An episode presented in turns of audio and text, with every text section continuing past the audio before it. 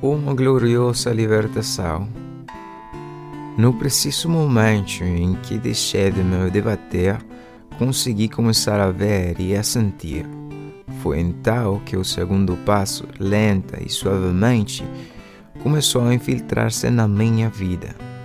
Não sei dizer em que momento nem em que situação é que vim acreditar numa força superior à minha, mas a verdade é que agora acredito nela.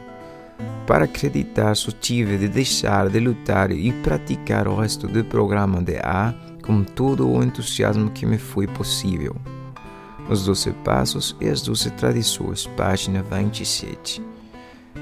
Depois de muitos anos de me entregar a uma desenfreada obstinação, o segundo passo foi para mim uma gloriosa libertação de estar só. Agora não encontro no meu caminho nada demasiado penoso ou que eu não consiga superar.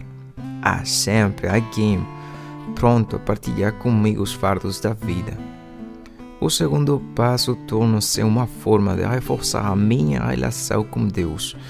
Eu agora percebo que a minha insanidade e o meu ego estavam curiosamente ligados. Para me ver livre da insanidade, tenho de entregar o ego a um outro com ombros muito mais largos do que os meus.